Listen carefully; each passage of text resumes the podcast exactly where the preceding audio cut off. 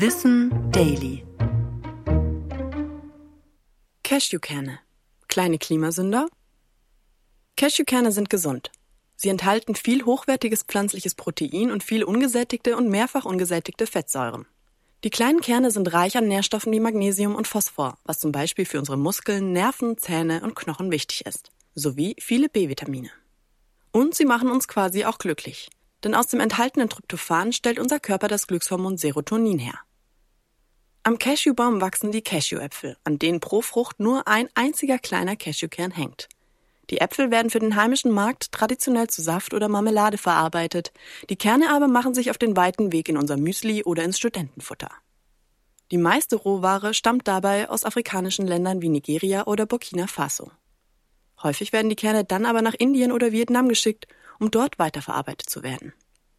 Hier werden die Nüsse, in denen der kleine Kern steckt, geröstet, gedämpft, dann schließlich geknackt, sortiert und gehäutet.